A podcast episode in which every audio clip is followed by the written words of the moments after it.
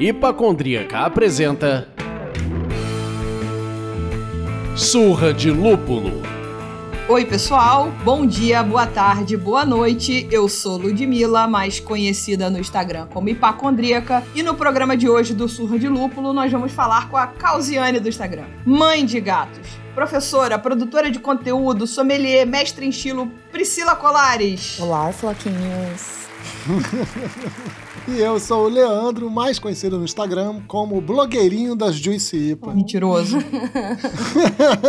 Pri, eu queria saber o que, que você tá bebendo por aí. Eu tô bebendo uma Catarina Sour. Ela tem três frutas, amora, morango e goiaba. E a cerveja chama Amora, mas aí tem uma brincadeira legal no nome, que é tipo um amor mais um A meio anarquista, assim. Então, é uma cerveja que te convida a acreditar no amor. Algo que a gente tá bem precisando nesses dias, né? Precisando muito. Ilude. Bom, sem querer ser copiona, ainda bem que a Pri falou primeiro, eu tô bebendo a Mona Lisa, que é o lançamento do pessoal da Masterpiece aqui do Rio de Janeiro, que também é uma Catarina Salva, só que com siriguela e morango. Siriguela. Siriguela. Siriguela. Acho que nunca vi pessoalmente. E você, Leandro? O que, que você tá bebendo por aí? É um pedacinho do Nordeste. Eu tô um pouquinho mais pra cima do Nordeste. Eu estou bebendo uma Double Juicy IPA que marca El Retumbante Retorno de Karina Cristina da Juan Caloto. Oh, Maravilhosa. Eu estou apaixonado pelo kit que eles entregaram como recompensa.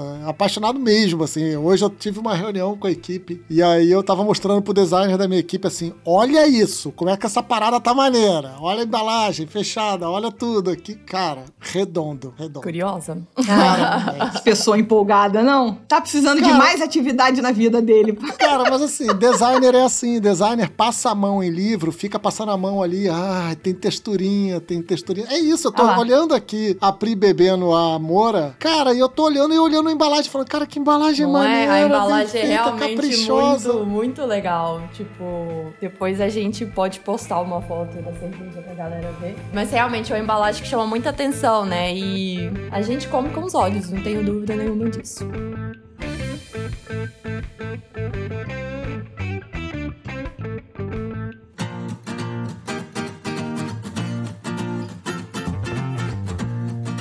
Pri, conta pra gente um pouco da sua trajetória no mundo da cerveja. Você escolheu a cerveja ou ela te escolheu? Como é que foi essa brincadeira? Eu acredito que foi a cerveja que me escolheu. Talvez foi um relacionamento mesmo, né? Tipo assim, de adolescente eu não. Adolescente, né? Depois de 18 anos, vamos dizer assim, não tomava cerveja, não gostava de cerveja, eu preferia drinks. Eu gostava de beber Campari na balada boladona. Aí eu comecei a namorar um menino que era fã de uma cerveja, que a gente não vai precisar falar o nome. Daí a gente tomava muita cerveja, né? Toda vez que a gente. BH é muito coisa de boteco, né? Então toda vez que a gente saía, a gente tomava cerveja e quando a gente terminou, eu falei que ia tomar todas as cervejas, menos essa cerveja que começava com S. E aí foi assim que eu comecei a provar um monte de cerveja. Eu tenho mania de coleção, então eu tenho coleção de pedra, moeda, livro, tampinha, um monte de coisa. Mas nessa época foi que eu comecei a fazer coleção de tampinha de cerveja. E aí, sei lá, meio que virou um trem assim de, ah, essa aqui eu não tenho, deixa eu provar,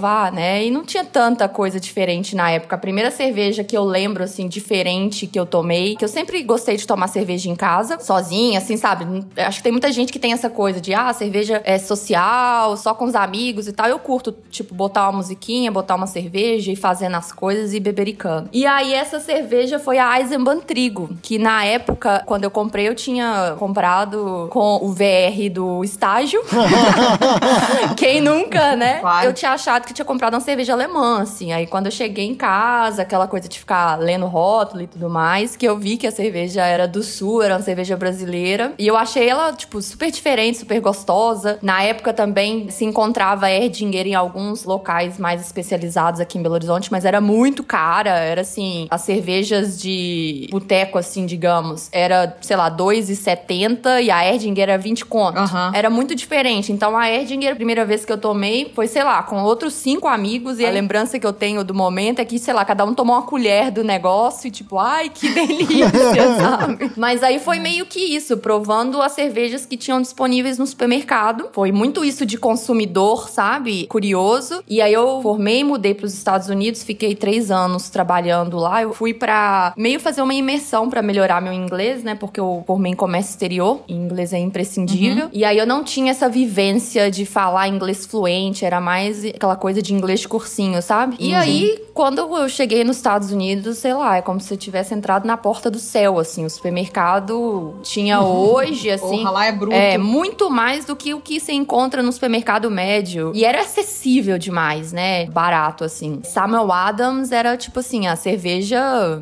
de todo dia, assim, aquela Sim. coisa. Dogfish eu também curtia provar bastante. Era chato porque acho que é diferente estado por estado, mas na Flórida era meio de você ter que comprar um six-pack daquelas mesmas cervejas. Sim. Aí eu sempre tinha as que eu mais uhum. gostava, mas de vez em quando eu tentava dar uma misturada, assim, ou comprar algumas coisas individuais para provar. Então lá eu continuei muito nessa coisa de ainda provar sem fazer anotação, sem nada, mais nesse sentido de, nossa, o que, que é isso? Gostosa. Ah, olha, essa é belga. Ah, olha, essa é isso. Então aquela coisa de descobrir. Aqueles primeiros momentos. Sim, de, de total descobrindo as coisas, mas sem mergulhar demais naquilo. Eu trabalhava muito. Tinha dia que a gente trabalhava 16 horas, assim. Eu trabalhava em country club. A maioria dos lugares que eu trabalhei foi em country clubs. Então tinha fim de semana a gente trabalhava bastante. Eu trabalhei de bartender e de garçonete. Então era uma vida meio pesadona, assim, sabe? Era tipo, sei lá, você chegava em casa depois da, no sabadão, assim, escovar os dentes, pegava uma cerveja, abrir e dormir na, e tomar na cama, sabe? Pra, tipo, a hora que eu dormi é isso mesmo. Uhum. Bater, bater. Exato. Quando eu voltei pro Brasil, três anos depois, isso já foi 2012, final de 2012. Sei lá, acho que eu comecei a beber cerveja artesanal 2007, por aí. E aí eu quis fazer um ano sabático, né? Geralmente as pessoas saem para fazer ano sabático, eu voltei para fazer o ano sabático. Porque eu já não queria mais trabalhar com aquilo que eu imaginava que eu ia trabalhar. Eu não me via mais trabalhando com comércio exterior. Eu fiz estágio no Brasil e bastante com despacho aduaneiro, que é chato pra querelho, liberando licença de importação, essas coisas assim, e não era uhum. muito o lugar, que eu não me via muito aquela coisa de escritório, eu tinha acostumado com a vida da night.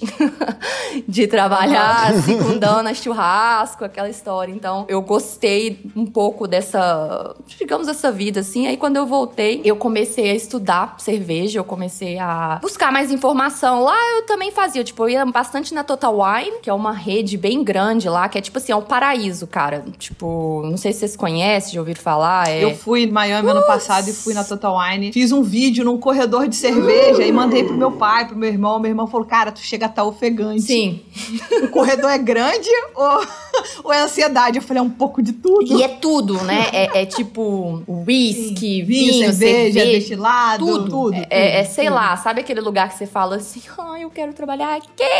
That's the dream. He's right. That is the dream. Eu não sei se eu queria trabalhar lá, não. Podia morar lá. É. Tipo, sei lá, me adota, cerveja né? Geladinha. Me adota, me patrocina. É, tipo, porra, aí era bom, hein? E aí eu tinha participado de degustação de IPA na Total Wine, mas assim, sabe aquela coisa assim, ah, eu ir lá ver o que, que é isso. E assim. Uhum. sei lá o que, que é isso, né? Mas nome amarga. Aí só tinha homem na degustação, assim. Aí o pessoal falou: Você achou amarga? E aquela coisa: hum, hum, Não. Tipo, não, que bando de cerveja ruim. eu esqueci, tinha uma cerveja da Stone, é, Arrogant Bastard. E eu achava aquela Ai, cerveja um absurdo. Falava, mas que cerveja arrogante, vou comprar.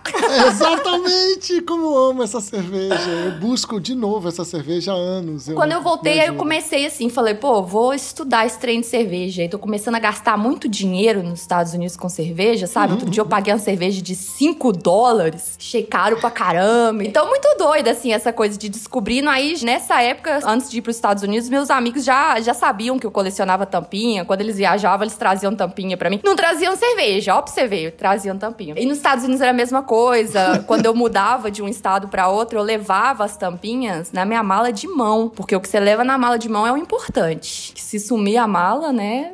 O importante tá com você ali. E aí foi isso, meu. Comecei a estudar, fazer curso aqui, aí tinha um curso em Curitiba, eu ia, tinha um curso em São Paulo, eu ia. Aí eu falei, não, que cerveja doida essa Amazon Beer, vou lá em Belém ver. Fui lá conhecer a cervejaria. Então eu fiquei um ano meio pipocando, assim, pra tudo enquanto é canto. Tinha um festival de cerveja, eu ia. E era doido isso, né? Porque tinha tão pouca coisa acontecendo de uma forma e já tinha mais coisas, mas assim, talvez num sentido mais de uma escala mais larga, sei lá. Não tinha tanta coisa. Então você podia ir, tipo, num festival em Curitiba e depois ir num festival em São Paulo. Não tinha, tipo, um festival todo fim de semana em todas as cidades. Facilitava um pouco você conhecer os lugares. Sim, né? aí eu fui conhecendo as pessoas fazendo curso, assim. Eu fiz curso na FGV, fiz curso aqui em Belo Horizonte. Tudo que rolou de cerveja, falou que era cerveja, eu tava pagando para fazer curso. Então eu fiz muitos cursos e aí meio que, sabe, aquela coisa de alguém te convidar para fazer uma coisa, que te convida para fazer outra, que te convida para fazer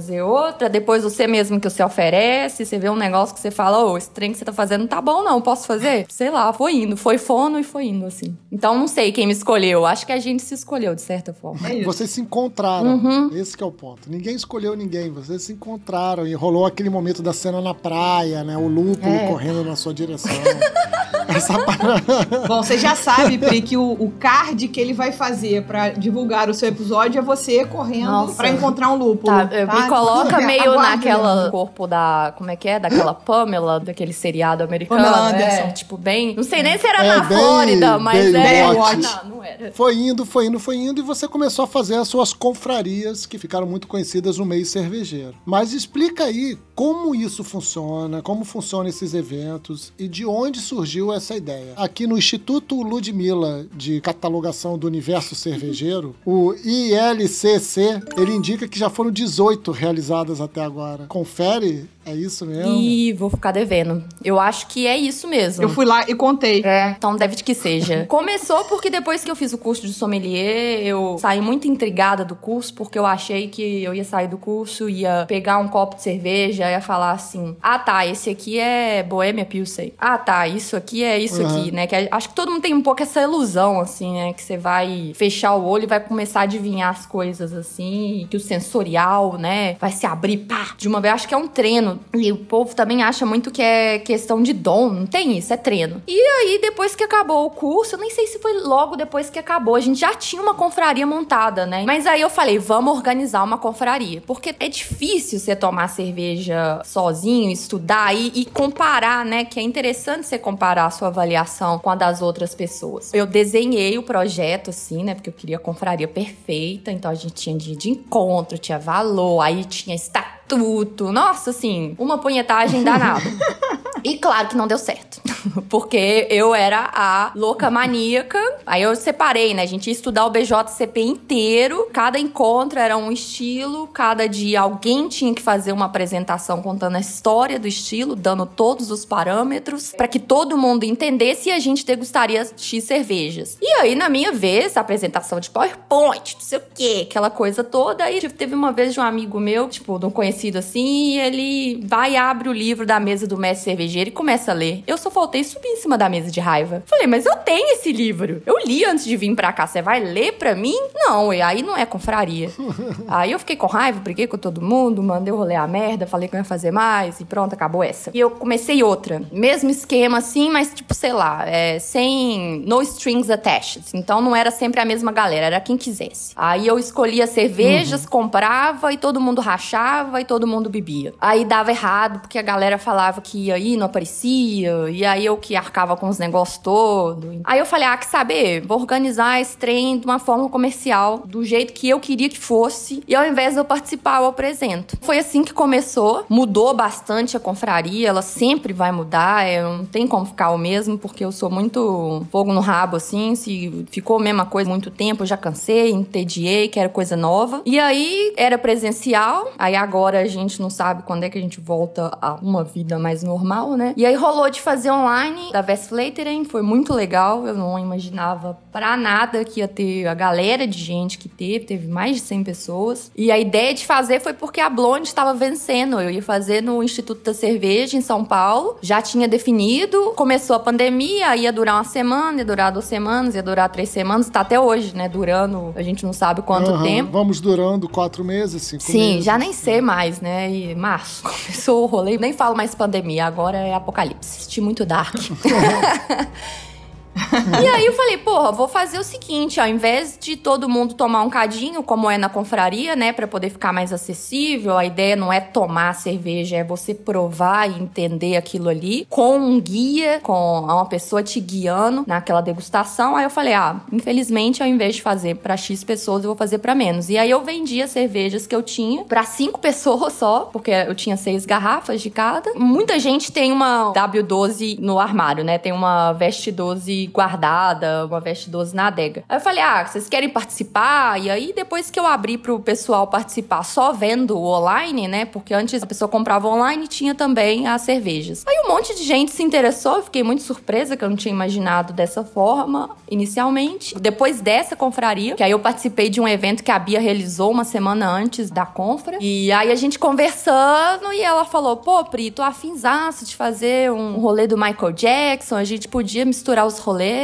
fazer tipo uma confra papo líquido assim. E aí eu falei: ué, vambora, diferente, tô gostando. E aí surgiu a confra slash papo líquido do Michael Jackson, que foi um projeto muito doido, muito legal, muito misto de sofrência com, tipo, ai, sabe, aquela coisa de, nossa, um dia antes, dá pau no computador e não sei o quê, nhenhenhé, aquelas, aquelas treta da vida de evento. Mas fiquei muito satisfeita com a pesquisa que a gente fez, com a profundidade que a gente deu, a gente realmente mergulhou. Não que outros projetos sejam diferentes, eu sou muito assim de cair de cabeça nas coisas que me entusiasmam, que eu gosto. Então foi muito legal porque tinha muito tempo que eu não trabalhava assim com uma outra pessoa tão mano a mano, assim. Tava mais acostumada a desenvolver eu mesma meus projetos e ir caminhando. E aí foi um relacionamento muito legal, assim. A gente conversava de manhã, de tarde, de noite. Aham. Quase todo dia, então foi muito engraçado isso, assim, de ter essa parceria, de ter dado tão certo, da gente ter tanta sinergia e de conversar vários temas, de entrar de bode de vários temas. Foi muito legal. Eu curti muito. E aí a gente quer fazer mais. A gente tá dando um descanso porque foi realmente, assim, uma pesquisa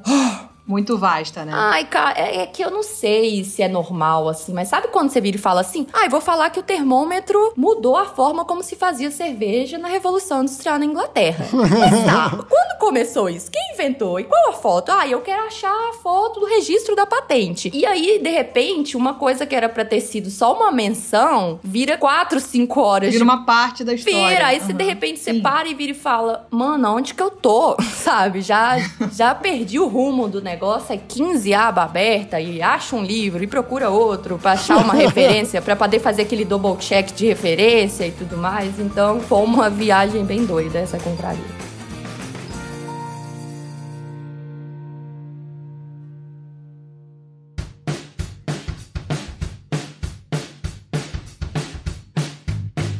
Como a gente tá aqui sempre pra educar os ouvintes também e matar as curiosidades, pra quem de repente chegou aqui desavisado, de paraquedas e falou: Ué, ela falou do Michael Jackson, tem a ver com cerveja, e não O assistiu Legends of Beer do Michael Jackson, não é o cantor, né, pessoal? Então, não é. por favor, instruam-se melhor, não é o cantor. Você já deu uma entregada pra gente que existem planos pra falar de outras lendas. Outras lendas. Ó, não deixei ela me pegar dessa vez. Mas que vocês estão dando um respiro pra poder assentar e tudo mais, mas acho que foi um super sucesso. Eu comentei até com a Bia em algum momento que você reinventou essa história da tua confraria, tendo que fazê-la online por uma necessidade. Você acabou de falar que a cerveja ia vencer e tudo mais. E aí meio que você falou: bom, gente, não é fácil fazer um curso que tem análise sensorial, que a pessoa precisa receber a cerveja, mas é É possível. possível. Você chegou lá, meteu a mão e fez. Enfim, eu consegui participar da lenda do Michael Jackson e foi muito legal, assim. muito interessante a aula, muito mesmo. Já respondi a pergunta. A pesquisa pesquisa? Ah, Ah, lá, o questionário. Assim, já fiz tudo. Tudo que você mandou, já fiz. Opa! Ó. Tipo, responde a enquete do sommelier, já fiz. Responde a enquete do. Ah, do é que assim, Jackson, essa questão de pesquisa de satisfação é interessante porque é interessante a gente conhecer o que, que a galera achou de legal, o que que podia melhorar, né? Então, a forma como a gente foi fazendo, a gente fez uma estimativa de, né, até colocando uma das coisas que me incomodou um pouco e que eu sei que virou até uma zoação, né? Teve gente que falou, compre duas horas, ganhe mais duas grátis. Então, a gente fez um planejamento de horário, mas assim, aí dá um pau em um negócio. Aí você tem que esperar pra resolver. Chegou horas que a gente foi achando uns negócios que sabe quando você fala assim: ah, não dá pra não falar disso. Isso aqui é muito queridinho, tem que falar.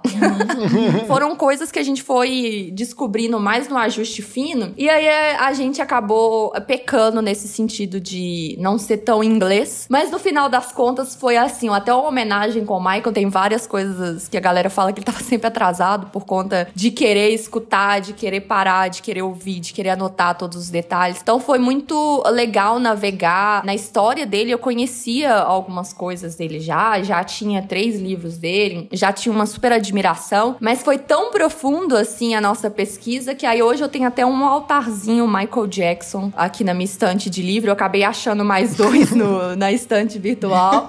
É inegável que ele foi o pioneiro em várias coisas e que incentivou, sabe, muita coisa que a gente vê hoje que tá começando a acontecer agora aqui no Brasil acontecer. Então, a idolatria que o pessoal tem dele, principalmente nos Estados Unidos e na Bélgica, é um negócio assim muito legal de ver. Então, foi o que a gente falou no final, né? Legends never die e a gente não queria que a história dele, sabe, não é que morresse, né? A gente queria recontar isso, reviver tudo isso. E no final, assim, nas últimas semanas antes da última apresentação, que a gente dividiu em duas apresentações, mais o esquenta, né? É, e o Garrett vai e lança uma fundação Michael Jackson. Falei, putz, meu, que do caralho, Eu sabe? queria aproveitar essa onda curiosa aí que, e esclarecedora que a Lud trouxe e te pedir para explicar um pouco do valor da Vestvletering. Assim, por que que vale a pena fazer uma confraria de Vestvletering? Difícil, assim.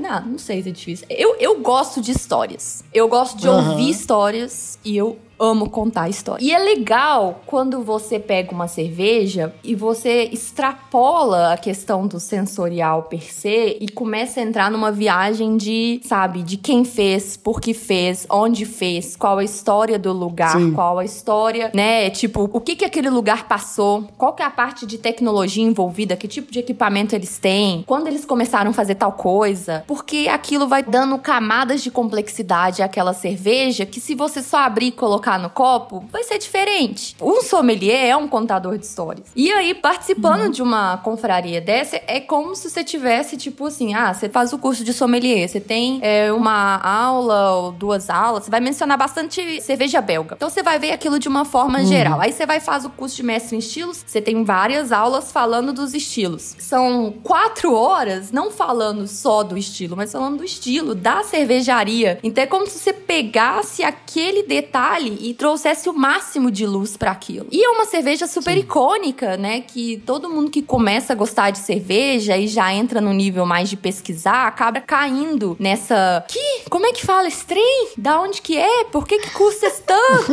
e é muito doido, né? Pô, a cerveja não tem rótulo, a cerveja é isso. a cer- Tem tanta coisa em torno dessa cerveja que é, é difícil você não virar e falar, tá, mas. É interessante eu saber que ela fermenta em tanques abertos? Claro que é, meu. Tipo, eu queria estar lá dentro, sentindo o aroma no negócio, entendeu?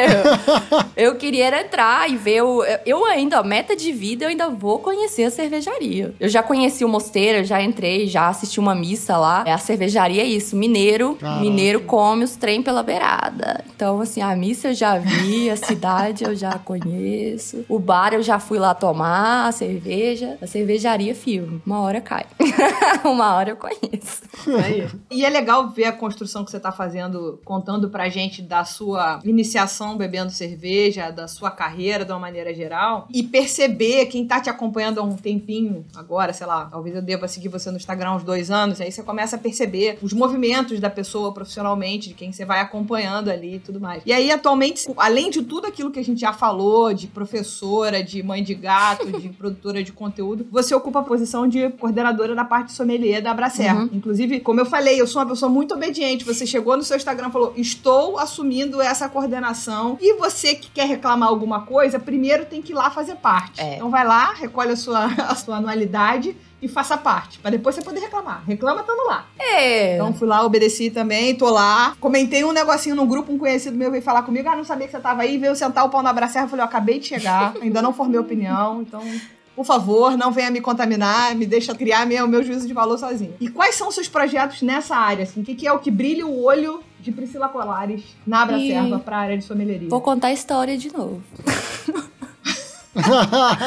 Cara, é tipo, pra mim, o rolê da Bracerva é como se eu tivesse voltado com um ex, assim, sabe? Porque desde que o 3 surgiu, era um negócio que eu falei, é isso esse negócio é louco, é doido, tem que ter, tem que botar pra frente, é isso que a gente precisa, a gente precisa de uma associação. Eu sempre acompanhei muito o Brewers Association, sempre achei foda a quantidade de informação, quantidade de dado, tudo que você queria achar de cerveja, no, obviamente, né, em relação ao mercado americano, assim, de dados, você encontrava. Então era super tipo assim, nossa, cadê nosso BA? Cadê nosso, sabe? E aí começou o Marcelo Carneiro, uma pessoa que eu sou assim, fã, fã, lançou, não sei como é que era o comecinho, mas lançaram uma associação chamada ABMIC, que foi os primórdios uhum. da Abracerva aí. E aí eu, tipo assim, na cara, sem menor vergonha na cara, eu falei, ô Marcelo, vocês não estão precisando de um funcionário aí, não, da ABMIC? Eu acho muito interessante esse negócio. Ele falou, ah, não tem grana, não tem grana, né? Que, que trem de cerveja artesanal, né? Sim. Não tem associada ainda, a gente tá bem no começo. Vem cá pra gente conversar. Só que assim, o Vem cá, ele era em Ribeirão, né? E eu aqui em Belo Hills. Aí eu falei, tá, vou, uhum. ué. Ranquei daqui fui lá pra Ribeirão. E aí, que ele tinha também falar, ah, não, que, que às vezes você faz uns trampos pra Colorado e tal, que aí até, tipo, a, a Bimic ter condições de contratar e patatatá. E aí fomos tocando, eu trabalhei pra Colorado. Agora eu não lembro se eu cheguei a trabalhar pra Colorado primeiro ou antes disso, porque eu trabalhei pra eles no Mundial de la Bière, quando eles ainda não eram da Demônia.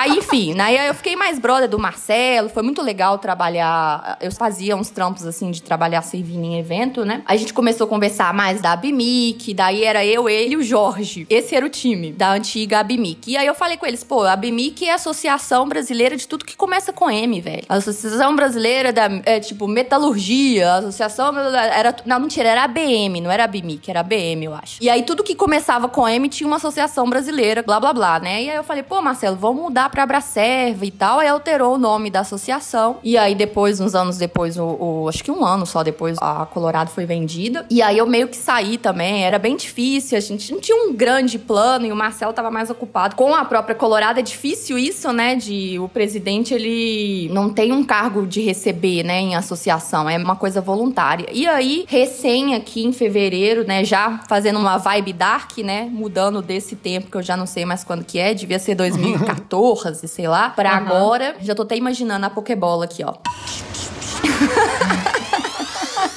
a Pokébola. Eu fui assistir a reunião da Câmara Setorial da Cadeia Produtiva da Cerveja, que foi que teve uma reunião extra oficial aqui em Belo Horizonte, por causa do outro apocalipse que aconteceu aqui em janeiro. E aí eu fui ver o, a reunião e tal, acompanhar mais. Em janeiro eu tava na Europa, e quando eu voltei no final de janeiro, o rolê já tava do jeito que tava, naquela merda. E aí teve essa reunião em fevereiro, eu fui acompanhar e eu falei com o Lapoli, né? Pô, Lapoli, cadê o Knight sommelier de cerveja? Já dei sugestão pra galera galera aí, não sai. Sou sommelier, eu tenho empresa, eu, eu trabalho com isso, eu quero emitir uma nota fiscal escrito lá, sommeliane de cerveja, Querelli. E ele falou, ah, então, por que, que tá você não... Olha, a coordenação tá aí, por que, que você não pega essa pica? Uh! Ele não falou exatamente com essas palavras. é uma interpretação Ele minha. foi um pouco mais educado. educado, assim, mais formal, né? Não foi com essa linguagem mais Uhum. direta ao coração, digamos assim. E aí eu falei com ele, ah, então tá bom, e vamos assumir isso aí. O objetivo meu nessa minha campanha aí é caminhar pra regulamentação da profissão em primeiro lugar, porque aí nessa data em fevereiro, dessa reunião já para a próxima reunião que rolou, que eu ainda não estava oficializada como coordenadora, eles já entraram com protocolo, que aí tem naquelas coisas de burocracia e tudo mais. Então já entrou com protocolo para pedido de inclusão. Ainda a gente está revisando ainda se inclui um novo KNAI, se modifica, porque o que tem é sommelier barra degustação de vinho. De então a vinho, gente sim. ou, ou põe, tipo, degustação de bebidas, ou cria um só de Sim. sommelier, né? E aí caminhar para esse sim. entendimento, para essa regulamentação, porque fica meio aquela coisa do povo achar que a profissão da gente é hobby, sabe? Que a gente fica o dia inteiro tomando cerveja. Dá um pouco a real pra galera que quer trabalhar disso também, dá um pouco de ferramentas, né? Quando você forma, assim, eu pelo menos quando eu formei, achei que eu ia ficar fazendo carta de cerveja toda semana. E, mano. Não é assim. É. Duas observações de comentário que você fez, pra que as pessoas não fiquem perdidas, porque a gente tem muito ouvinte que não tá inserido na cerveja do jeito que a gente tá, Uhum. e a gente quer que essas pessoas entendam o que a gente tá falando aqui. Você comentou da situação do apocalipse que aconteceu em janeiro, foi o caso da Baker, né, que foi recentemente deflagrado do que, que tinha de fato acontecido, com uma perfuração no tanque, etc, enfim, questões que estão acontecendo lá, mas a Câmara Setorial aconteceu meio que no calor daquele momento. É, a Câmara Setorial ela foi fundada antes disso, né? Eu não sei a data exata, mas é muito legal porque a Câmara Setorial ela junta todas as associações. Então, tipo, tem a associação da galera de produtor de lata, associação dos grandes produtores, dos pequenos produtores, associação de lúpulo, associação ninguém. Não sei como chamar direito, assim, de. Não vou falar organização, etc e tal, mas é que ali estão representadas todas as associações da cadeia produtiva da cerveja. E aí eles conversam direto com a ministra da agropecuária do mapa. Da agricultura. Isso, agricu- agricultura e pecuária. Então, assim, é um canal Isso, direto aham. ali, saca? Então é muito legal, Sim, sim, porque sim. quando tem alguma coisa rolando, tipo, pra né, ter representatividade. E a Abracerva é a primeira associação que tá presidindo a Câmara. Então, a- o Lapoli, além de presidente da Abracerva, ele é presidente atual da Câmara Setorial. Legal, Então, a Abracerva legal. foi a primeira associação aí a coordenar, digamos assim. A palavra correta não é coordenar, aí, aí entra nessa parte burocrática, não sei dizer corretamente. Mas é muito legal e é importante. Não, super importante. E a outra observação é desses dois comentários que você fez sobre o curso sommelier, que pra mim abriu um leque absurdo de possibilidades, de realmente, né, descortinar um, um horizonte insano, mas ao mesmo tempo com essa coisa que você falou, você acha que vai sair de lá, hum, Exato. tal e coisa, como se fosse imediatamente eu fui possuída pelo Exu sommelier, Sim. que vai me dizer quais são os aromas e sabores, e não é Não assim. é, Floquinha. É treino, é, é construção de biblioteca sensorial, É. cacete a quatro. E para além disso, tipo, eu não tenho ainda hoje, porque, enfim, acabei não evoluindo na profissão além de hora copo, a gente tem, sei lá, uma hora pra ensinar a engatar um barril de chopp. Eu acho que faltam, sei lá, quatro horas de estágio que seja. É, é- é complexo, Entendeu? às vezes, até pra poder coordenar tudo dessa forma. Muita coisa, por exemplo, quando você tá falando de barril de chopp. Eu já fiz um monte de coisas que envolvem cerveja, um monte de trabalhos que envolvem cerveja. Mas eu não tô muito ligada direta, assim, no ponto de venda, eu tava mais com o cliente e não ali no serviço de pega barril, troca barril. Essa parte, por exemplo, é uma que eu adoraria ter mais experiência justamente pra poder olhar as válvulas e falar, ah, essa válvula é XYZ. Ah, vamos fazer. Pois então, é. assim, são, Eu são acho que- tudo na cerveja são ramificações. Você tem que aprofundar, mas é que eu acho que ficou muito superficial algumas coisas, assim, do tipo, eu deveria conseguir, pelo menos, tentar entender lá aqueles reloginhos pra poder saber a carbonatação, tem CO2, não tem, tem nitrogênio, sei lá que cacete que tem, É, é explicado Mas na isso aula. Aí você É uma observação É, você pessoal. tem que, você tem É. que acabar aprofundando e tem coisa que você vai aprender mais na prática ali, né? Porque tem, Na tem prática. válvulas diferentes É, e etc. a, a minha sugestão seria um negócio do tipo, os próprios cursos te indicarem, ó, vou fazer um estágio de três horas, quatro horas Uhum. no bar tal, associado. Aí você vai lá, passa uma tarde, de repente. é. Não faço ideia. Eu não acho que é viável inviável. É uma coisa Mas- discutir. Não, é interessante sim. É que tem muita gente também que faz o curso de sommelier, mas com o objetivo de conhecer sobre cerveja e não trabalhar. Então, isso é uma das sim. coisas que a gente tá uhum. entendendo, tá querendo entender nessa pesquisa e que a gente quer aprofundar, por isso que hoje eu lancei a braba no Instagram, de falar, pô, galera, responde, né? A estimativa é que existem aí um, uns 20 mil pessoas formadas no Brasil. Como coordenadora do núcleo de sommelier da Bracerva hoje, é um job que eu acredito que vai fazer uma diferença em questão da regulamentação. Só da gente já ter o KINAI, né? Imaginar, se é um sommelier que tem uma empresa constituída, que emite nota fiscal, é diferente de, tipo assim, ah, não tem nem empresa, né? Então é caminhar para justamente uhum. serem mais profissionais, digamos assim.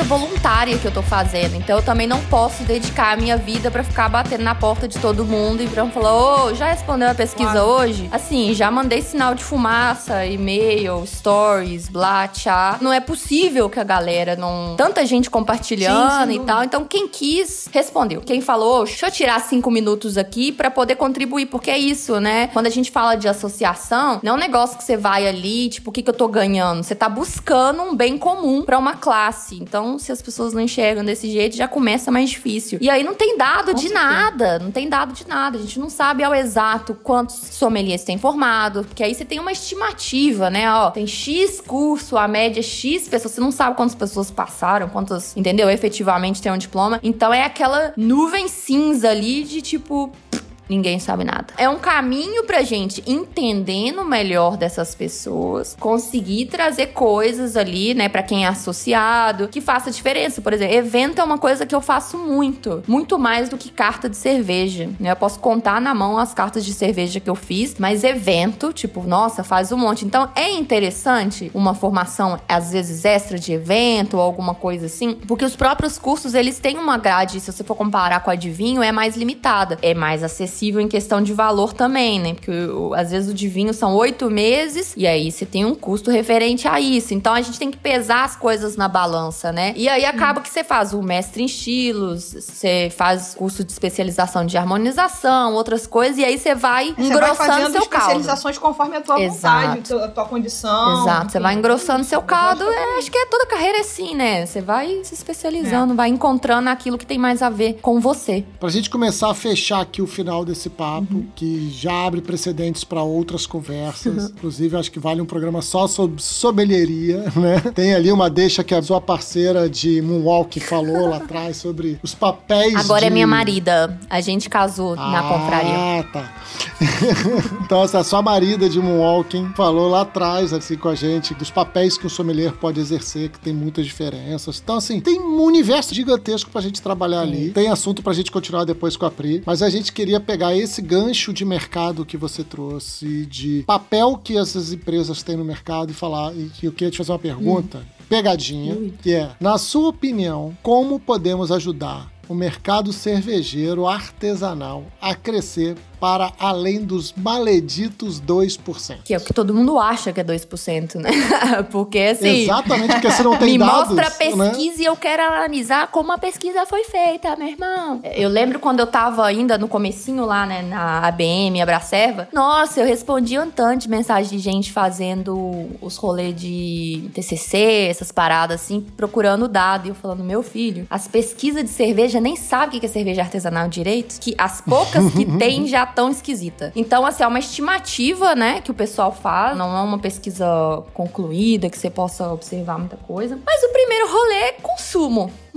né? Se a gente não consome, o trem não cresce. E aí, eu acho que é aquela coisa de todo mundo também Sim. meio que apresentar para outras pessoas, você tentar expandir aquilo ali, você valorizar a sua cerveja local, no sentido de vai ser uma cerveja mais fresca, vai ser uma cerveja mais acessível, que você não tá pagando frete, muito provavelmente, para isso aí. Ou uhum. pra tá pagando um frete mais barato, né? Que se fosse de outro estado, você não tá consumindo, porque o beba local, ele é estimulado pelo ICMS substituição tributária. O ICMS MST vai virar e falar, beba local.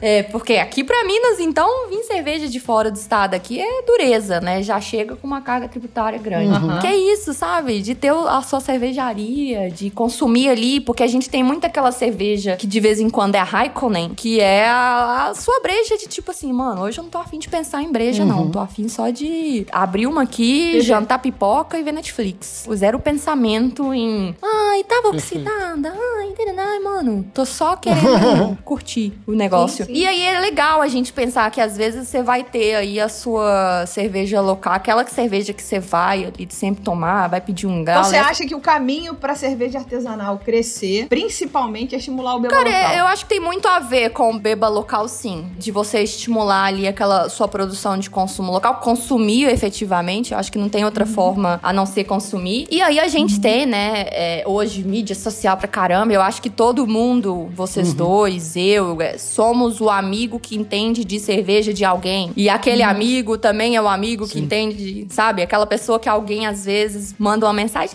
Essa cerveja, sabe? Então é isso, é tipo apresentar a cerveja pras pessoas, né? Tem muita É. gente que tem aquela coisa, igual, por exemplo, essa cerveja que eu tô bebendo aqui, eu tô bebendo uma flute, e você fala, ah, isso não é copo de cerveja, isso não é cor de cerveja, isso não tem gosto de cerveja. Aí você fala, tá, mas o que que é cerveja na sua cabeça? Cerveja é um trem muito diverso, é muito plural, é muito diverso. Então, a gente ficou com essa coisa ali de cerveja tipo eu vou estressar bastante isso. Tipo Pilsen. E parece que aquilo ali virou o que, que era cerveja. Uhum. Ainda tem muita gente que tá nisso. Tem muita gente que já sabe que não é só isso. E, cara, o universo tá aí. Não, é impossível você tomar todas as cervejas. Não- gigantesco. você não vai provar todas as cervejas que existem no mundo. Não tem como. Sim. Então, saca, é muito. Com eu certeza. acho que tem uma beleza de você ter aquela sua cerveja local que você gosta e você virar, tipo assim, o fanzinho, sabe? O namoradinho daquela cerveja. De virar e falar, ai, hoje ela tava mais Carbona.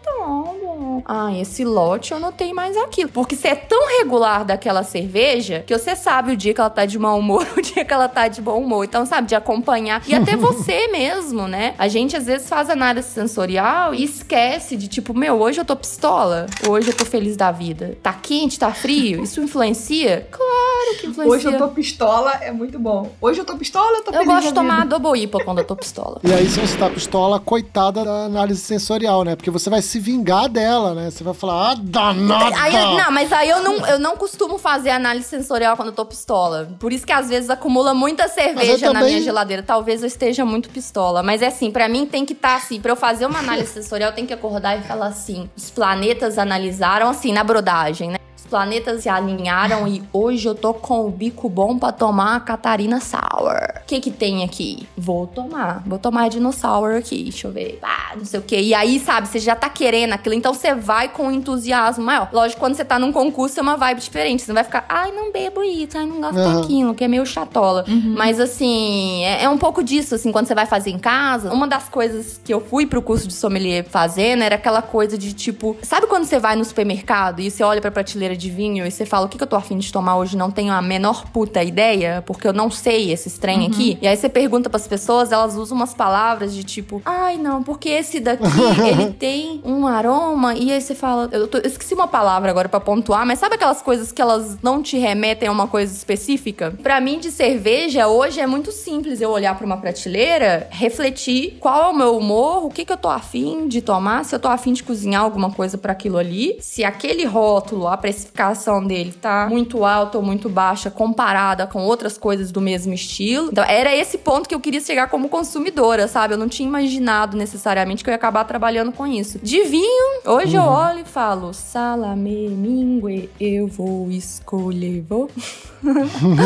então, assim, sabe? É meio isso. Ai, não tô afim de entrar em grandes. Ah, nossa, porque eu quero estudar a região pra entender a mineralidade. É isso, eu quero continuar sendo esse geek de cerveja, outras coisas. Eu acho muito interessante sommelier estudar outras bebidas pra trazer essa influência. Mas ser sommelier de cerveja, de vinho, de saquê, de cachaça e tudo mais, é a mesma coisa você ser um médico especializado em orelha, em pé, em olho. Entendeu? É tudo corpo humano, mas, cara, será que você é tão foda assim? Não sei.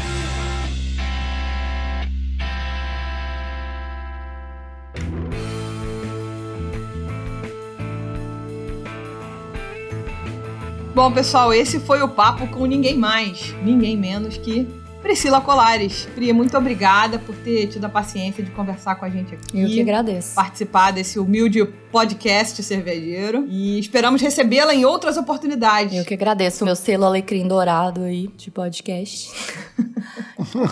Pô, Pri, eu queria muito te agradecer. Adorei o papo uma aulinha aí, uma aulinha não, né? Um aulão sobre muitas coisas aí. A gente falou sobre bastantes assuntos. Brigadaço. Espero a gente poder voltar a gravar de novo. Olha, juntos. foi muito bacana. Espero que as viagens aí, as conexões Made Dark, né? Passa de um lugar pro outro com uma velocidade rápida, sejam entendidas pelo pessoal aí. E no mais é isso, sucesso nesse empreendimento podcastico de vocês. E Obrigada. nos vemos aí, quem sabe, numa Com certeza. Brigadaço. Um beijo, pessoal.